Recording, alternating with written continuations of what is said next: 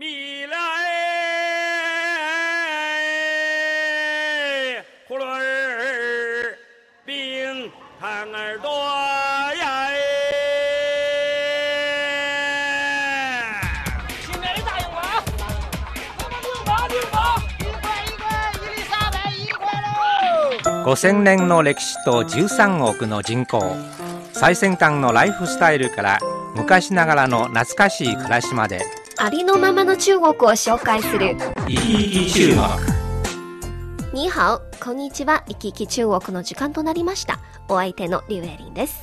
姉妹辻郎です。さあ、9月も中旬になりました。はいこちら、ね北京では、まあ、残暑がやや厳しいけど、でも、やっぱり、秋の気配がしましたよね。いやーもう夕方からずいぶん涼しくなりましたね。そうなんです。まあ今の季節は本当に北京で一年中最も素敵な季節だと思います。空が青いことも多いですしね。はい、そうですね、こんな時にはどうもなんかどこかへ遊びに行きたいいな、やー休暇したいなねと思いますはい。ね。はい中国は9月の末からはい大型連休。そうです。はいまあ休みたいといえば、今月の末頃、中国では超大型連休を迎えますね。国慶節。はい、私はあのー9月の27日ぐらいからはい。競輪に行くことにしました。ああ、漢市チワン族自治区の競輪ですね。そうですね。えー、私まだ行ったことがないですけど、なんかね、日本ではすごく評判いいっていうか、行きたいって人多いんですよね。はい。まあ、中国でも競輪は昔から有名な景勝地ですから、ああ、そうですなんか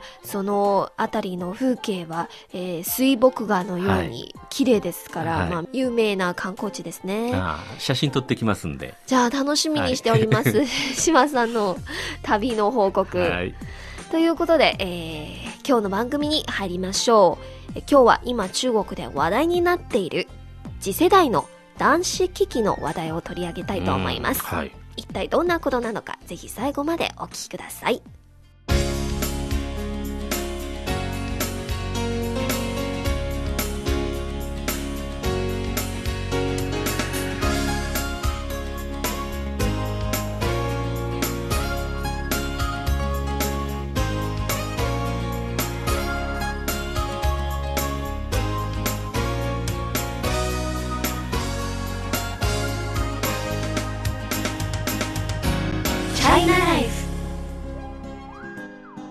島さん、はい。陰盛陽衰。を聞いたことありますか？ん？陰は陰陽の陽、勝は勝利、水は、あの、衰退の水。はい。で女性が強い、男性が弱いっていう意味なんです。初めて聞きました。まあ、中国では今、女性がどんどん強くなり、男性がどんどん弱くなる傾向があると指摘されていますから、うん。まあ、島さんはこれについてはどう思われますか？あやったあの私北京に来て1年になりますけれどもね、はい。その前のことはわからないですけれども実際に目で見た感じではやっぱり女性が強い。うん。圧倒的に女性が強い。これは今、我が日本語部の現状を言ってるんではないかと思います。決してそんなことは。はい。中国ではね、はい。えー本当に今女性が職場でも、ねあの学校でも男性よりしっかりしているような気がしますよね。はい。ね学校では、えー科目を問わず成績の優れた学生はほとんど女性なんです、うん。多くの職場でも男性が優しいですが、えー肝心な時にしっかりしている女性の方が頼りになるとよく言われていますよ、いや私もこの間あの河北省に取材に行ったんですけれどもね、はい、そこの宴会の席で河北省の女性の役人の人がうん、男に負けずに梅酒をぐいぐいぐいぐい乾杯。ああ梅酒は白いお酒、ええ。まあ、50何度ねも高い、はい、度数のあれはね高いお酒、私びっくりしました。日本ではさすがにそこまでの豪傑の女性っていうのはいないな、うん。中国の女性は強い。そうなんですね。はいまた、えーいくつかのデータを見てみましょう、はい中国の名門大学中国人民大学がこのほど今年の学生募集の点数を発表しました、はい。するとロシア語ドイツ語フランス語と日本語の4学科は初めて男女別の応募点数を基準にしました。はい。男子学生向けの点数はいずれも女子学生より10点以上低いということなんですよ。基準点を下げてはい。下がった方が男子、そうです、うんまあ男子がかなり優遇しているように思われますよね、はいこれは大きな議論を招きました。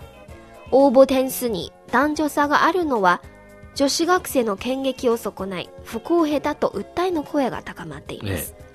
一方、学校側の説明は、これは男尊女卑による差別ではなくて、はい。男子学生の成績は女子よりあんまりにも悪いから、応募学生の男女比率を保つため、はい。しょうがなく男子向けの応募点数を引き下げたということなんですよな。るほどね。そうでなければ、これらの学部には男子生徒がいなくなるだろうということなんうです。ん。それがね、日本のケースでもわかるような気がしますね私のあの、前言った NHK のアナウンサーの採用試験を見ても、昔からもうとにかくテストの成績で言ったら女性の方が圧倒的に高い。えーしかも採用される女性はほとんどが帰国子女で、えー語学ペラペラ。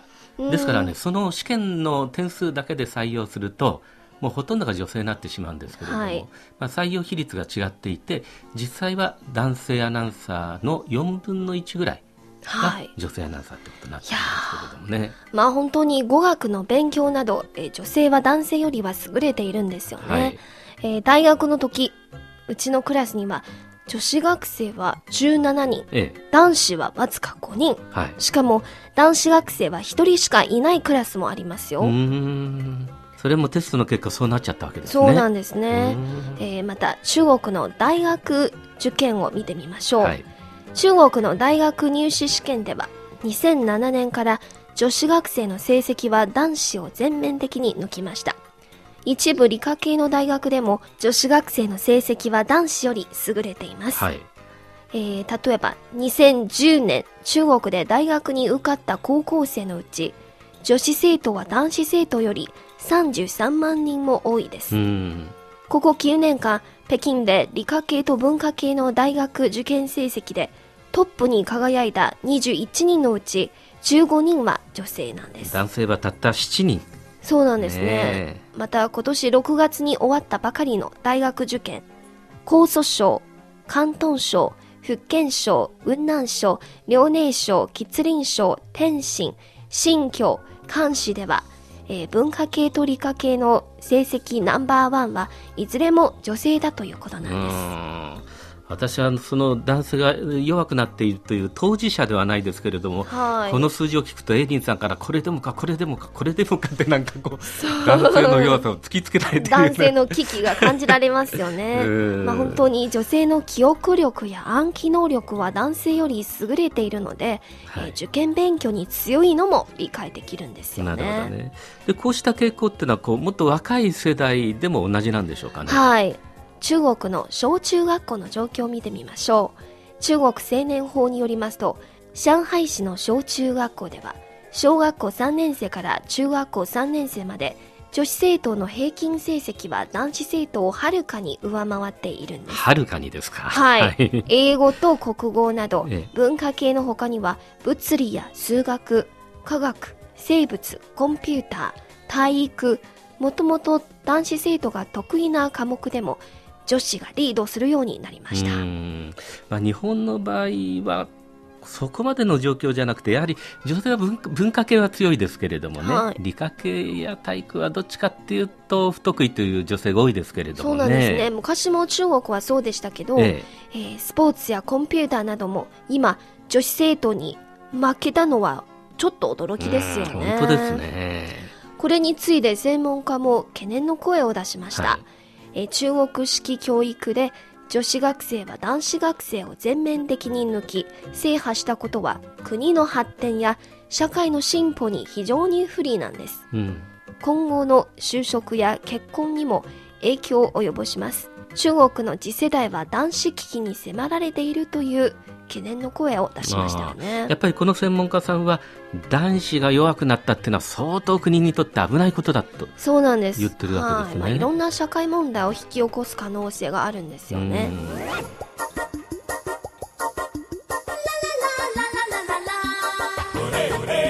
ん。では曲の後引き続き迫ります。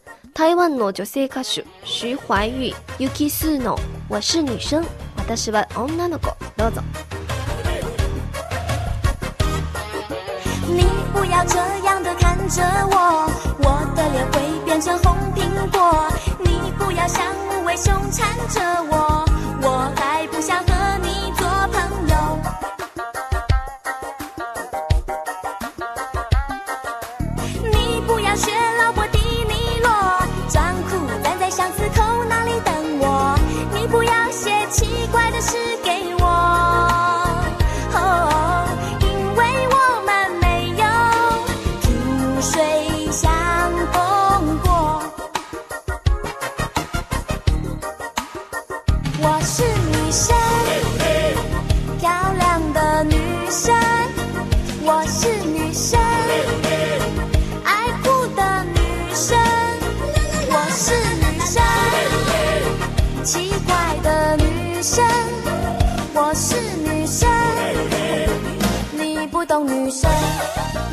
の放送は北京放送中国国際放送局の日本語番組「いきいき中国」です。中国の今や旬の話題をお伝えするコーナー「チャイナライフ」今日の話題は中国次世代の男子危機です。はい、聞けば聞くほど男子危機って感じですけれども、ね、感じられますよね。はい、先ほどは北京や上海などの大都市の状況を紹介しましたが、え。えー一体全国ではどうなっているのでしょうか？えーこのほど中国の全国人民代表大会全人代の代表の統計によりますと、はい今中国には2億人の小中学生がいるんです。いますねはい。え現在の教育評価基準によりますと、うちの5000万人は成績が悪い生徒はい。なんですが、また男子が出てくるんですか？まず成績の悪いっていう評価は、はい期末試験での平均点数が不合格、うんつまり60点未満ということなんです。うん、なるほど。その5000万人のうち8割、80%は男子生徒だそうですまた成績だけではなくて、男子生徒の性格も弱くなっているんです。ーはい。競争精神に乏しいし、進取心が足りない。ちょっとしたことで諦めたり弱音を吐いたりするし、短期で辛抱がない。親に頼る癖がある。といろいろ指摘されました。うん。まあ日本でもある程度は同じようなこと言えますけれどもね、中国がこれだけこう独自に極端な変化をしているということは、その変化に何か背景があるということなんでありしょうね。ますね。まあ中国独特な事情があります。はいというのは、一人っ子政策。一人っ子政策。はい。今中国ほとんどの家庭には、あの、一人っ子しかいませんね。ね親に過保護されて、親の言いなりにしながら遊ぶ暇がないんです。うん。またもう一つは学校側です。今中国では競争はあんまりにも激しくて、詰め込み式の受験教育やうん成績主義によって、男子生徒が大自然と触れ合ったり冒険したりするチャンスがないから、なんか男らしくなくなってます。うんなるほどね。日本でも、あの、しばらく前ですけれどもね、はいそういうことが叫ばれましたけれども、うん、今まさに中国はその受験教育なんですね。そうですね。もっと広い範囲から見ると、はい。社会の原因もありますようね。ん、どういうことですか？今の中国では、はい男性アイドルには、なよなよした美男子が多いですよ。はい。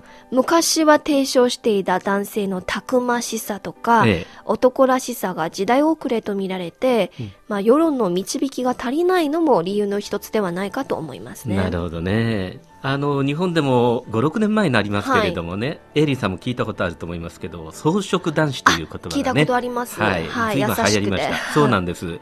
心が優しくて、男らしさに縛られないで、恋愛にガツガツしないで、傷ついたり傷つけたりすることが苦手な男性のことっていうんですけれどもね。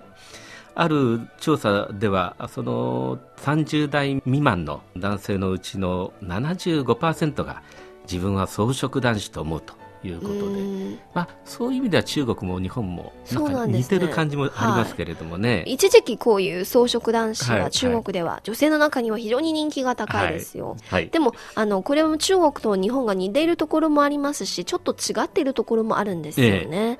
あの、先ほども言いましたが、中国では一人っ子政策が実施されて、一人っ子たちは親から過保護されているんですよ。え登校と下校の出迎えなど、えー日本ではめったに見られないことがあるんです。えー多くの家庭は共稼ぎなので、一人っ子の子供は小さい頃から祖父母やお手伝いさんから面倒を見てもらいますし、うん女性の多い環境に育った男の子はどうも男らしさに欠けるような気がしますね。なるほど。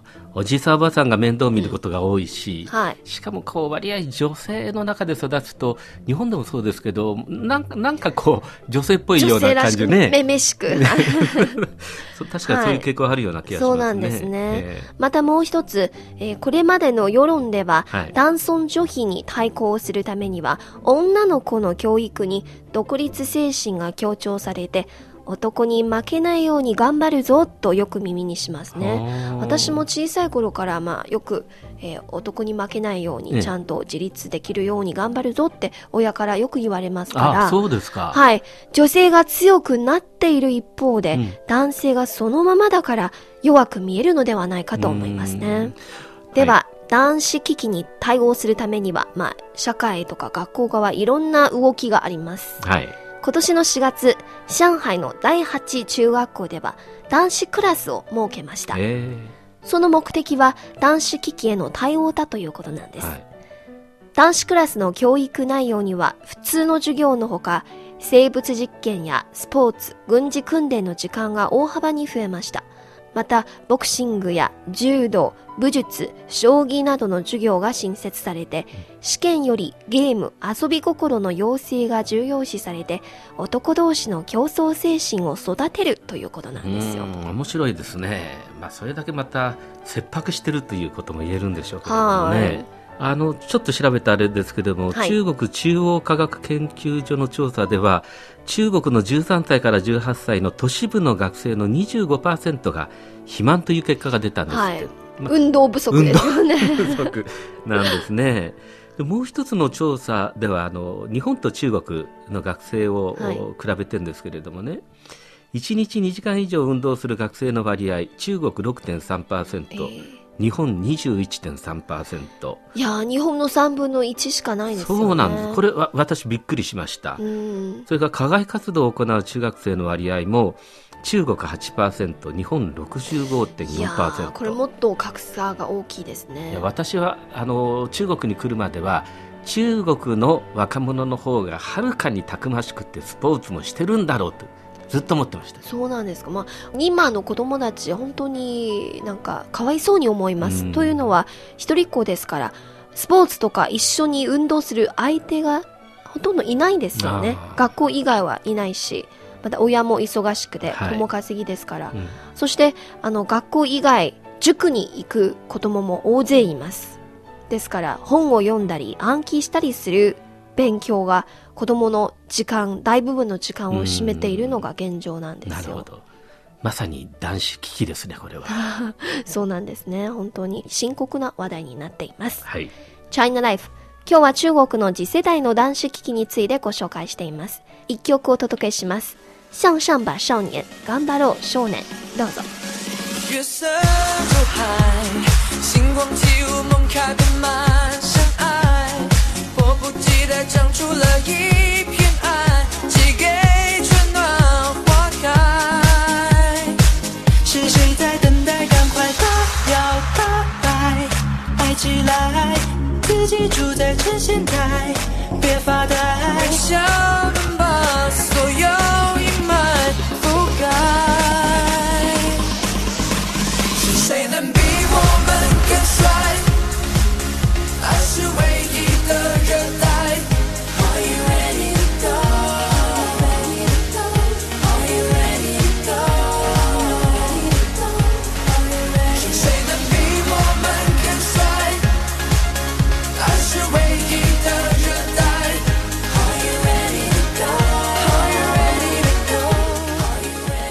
の放送は北京放送中国国際放送局の日本語番組いきいき中国です。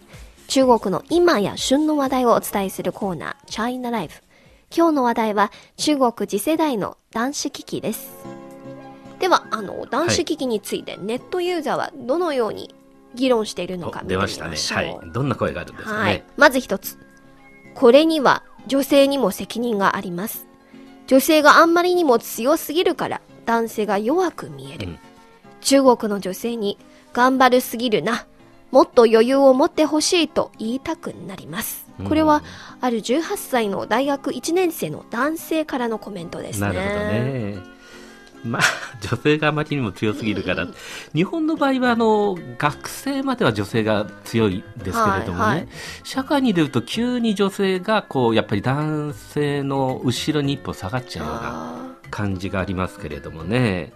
ーううん。んやっぱり、まあ、日本では女性がどうもあの礼儀正しくてしとやかはない。気がしますよね、そうですね。中国の女性が昔もそうなんですけど伝統的な女性がええ。非常にあのなんか婉曲的でとてもあの優しいイメージがありますけど、はい。でも今の女性特に都市部の OL とかキャリアウーマンははい。どうも自己主張をはっきり言えるし、あのなんか独立精神うんが強いですようね。んまあ、それだけ仕事も本当にこう男性と互してえもう一戦で、えー戦っていくっていう。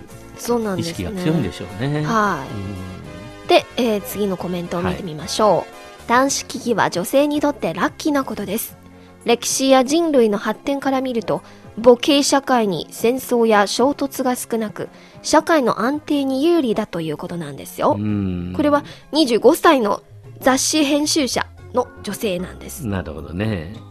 まあ、あのうちの女房がちょっと言ってたんですけれどもね女性が強いのは大昔からだ、ええ。ただその女性の強さの出方がその時代によって違うだけで、はいはい。なんせやっぱり女性はあの自分で子供を産む種族だから、はい強いに決まってるじゃないあなたって言われちゃいましたけれどもね。ね。ええ。まあ、昔はあの家庭を支えながら、まあはい。黙々頑張る女性があの主流なんですけど、今の女性の強さは表に出していますよね、うん。まあ、ちゃんと自己アピールできるようになってますよね、うん。で次の書き込みを見てみましょう、男子危機なんて全く心配する必要はないんです。僕ら男性は弱くなっているのではなくてより繊細的より優しくなるんです。紳士精神の表れですよ。これは社会の文明レベルの向上につながっていることだ。これは二十歳の男子学生のコメントです、うん、なるほど、まあ、男性の立場から言うとこの意見にちょっとこう賛成っていう感じですね、うんそうですね。それと女性もあんまりこの勇敢で力強い女性兵士アマゾネスみたいになってしまうのも男性も息苦しいですし 女性にとってもどうですか？こう。そうですね、まあ、本当に女性としてはあの頼りになるえー男性がそばにいれば幸せですよ、うん。でもどうもなんか あの男が頼りにならないから自分自身に頼らなくしかないっていうような気がしますね、だからうんまあ頑張らなくちゃっていうような気がします。ことになってしまうはい。ということですね。そうです。女性のご意見はそういうことだということですね。ではまあ最後の一人の意見を見てみましょう、今の中国では男性が弱くなるのではなく女性が乱暴的で野蛮すぎるから。女性は可愛いよりかっこいいおしゃれにこだわっていて男に見えるように強がっています。我ら男性は女性のプライドを損なわないため女性と争うのを遠慮してるんです。弱く見えるのは一種の優しさだよ。世間に誤解されるのもしょうがないことだ。うんこれは25歳の男性で IT 企業に就職した新卒者なんですね。なるほど、まあ、私もあえて言わせてもらえばそういう側面もあるような気がするんですけれども。うん。エイリーさんから見るとどうですか？こういうのは男の強がりですか？まあ一見してちょっと理屈に聞こえますけど、ええ。でも本当に強さの出方は違いますよね。うん。あの表に出して、まあ、女性といろいろ争う男性よりはい。あのちゃんとね、うん。あの心の余裕を持ってうん。女性を、えー守っている男性の方がもっと魅力的ですよね、うん。心の強さが何よりですようね、ん。そうですね。島さんはどうどう思われますか、はい、まあそのなかなかこの 強い弱いというのは男性女性で捉え方違うのかもしれませんけれどもねただやっぱりお互いがこう生きやすい住みやすい世の中にするには何かその気配りですとかねそういうこう気遣いですとか優しさですとかそういうこう世の中の潤滑油みたいなものをもうちょっと考えてもいいんじゃないかなそうなんですね。もともと男性は、まあ、ね見栄を張るとか、メンツとか、プライドを非常に重要視している、あの、生物なんですから。生物ですから、あの女性としても、はい。まあ、男性の見栄とかプライドを損なわないように気をつけなければならないと思いはいます、ね。お互いにそうすればいいんですよね、はい。男性はまあ女性がそう頑張ってんだったら、まあ、ちょっと立てようと。それも一つの潤滑油に。これはギブアンドテイクじゃないとやっぱり成立しないですね。そうなんですね、うん。ですからまあ男性のこういう心の柔軟さは女性はどういうふうに受け止めるのか、そして女性の表に出している強がりははい。男性はどういうふうに受け止めるのか,、止めるのか。知恵が必要ですよ そねうですね。まあ中国では陰と陽、陰は女性を指して陽は男性を指します。陰と陽のバランス維持は極めて重要で難しいことなんですね。男性は男性らしく、女性は女性らしくなってほしいんですが、でも今の生活様式の多様化によって人々の価値観や美意識、考え方もどんどん変わっています。まあ、他人に支障を与えない限り、人それぞれの選択や意思を尊重すべきだと思いますし、ただ一つ、はい。子供の教育では女の子にしても男の子にしてもはい過保護を避けてほしいと思います、ね、そうですね。これは日本もそうですけれどもこっちに来てやっぱりちょっと子供は甘やかしすぎじゃないってこう、そうなんですね。思うことはよくありますね。はい、うん。はい、えー、チャイナライフ今日は中国の男子機器についてご紹介しました。ナビゲーターはリュウエリンと島江辻郎でした。行き来中国そろそろ終わりの時間に近づいてきました。この番組をお聞きになって何かご意見やご感想がございましたらぜひメールやお便りをくださいこちらの宛先は郵便番号10040中国国際放送局日本語部いきいき中国の係までそしてメールアドレスはピンのにハオ NIHAO 2180アットマーク CRI.com.cn です。皆さんからのお便りをお待ちしております。それではまた来週お会いしましょう。さようなら、再见。